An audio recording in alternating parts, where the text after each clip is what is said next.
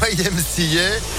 Jennifer au soleil juste après la météo et puis l'info, l'actu de ce mercredi. C'est avec Émilie Gébleu. Bonjour. Bonjour, bonjour à tous. Les malades du coronavirus en hausse à travers la France. Plus de 6600 nouveaux cas ont été recensés dans le pays ces dernières 24 heures, soit 11% de plus qu'il y a 7 jours.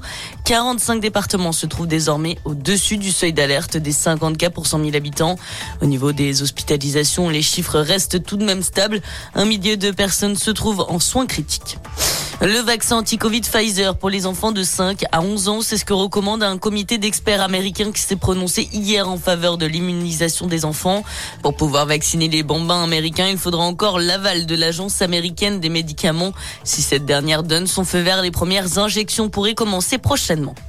Dans l'actualité également, l'Assemblée nationale donne son feu vert pour le budget 2022 de la sécurité sociale.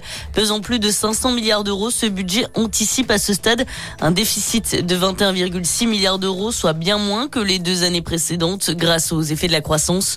Ce dernier projet de loi de financement de la sécurité sociale du quinquennat sera examiné du 8 au 16 novembre par le Sénat. Elle ne sera pas à Glasgow, en Écosse, pour la COP26. La reine d'Angleterre a annoncé hier qu'elle ne viendrait pas pour des raisons de santé. La souveraine s'est dit frustrée et énervée, d'après un journaliste britannique. La reine Elisabeth a dû récemment alléger son emploi du temps. Elle a même passé une nuit à l'hôpital la semaine dernière. On rappelle que la COP26 commence dimanche et qu'elle se tiendra jusqu'au 12 novembre. Et puis après The Grand Budapest Hotel ou encore L'île aux chiens, Wes Anderson fait son grand retour dans les salles obscures. The French Dispatch sort aujourd'hui. Il débarque avec un grand casting. Bill Murray, Tilda Swinton ou encore Timothée Chalamet, acteur montant grâce à son précédent rôle dans Dune. Dans ce nouveau film, Wes Anderson nous plonge dans l'univers d'un journal américain qui possède une antenne dans une petite ville française. Les journalistes sont envoyés à travers le pays pour mener plusieurs enquêtes. Voilà pour l'essentiel de l'actualité.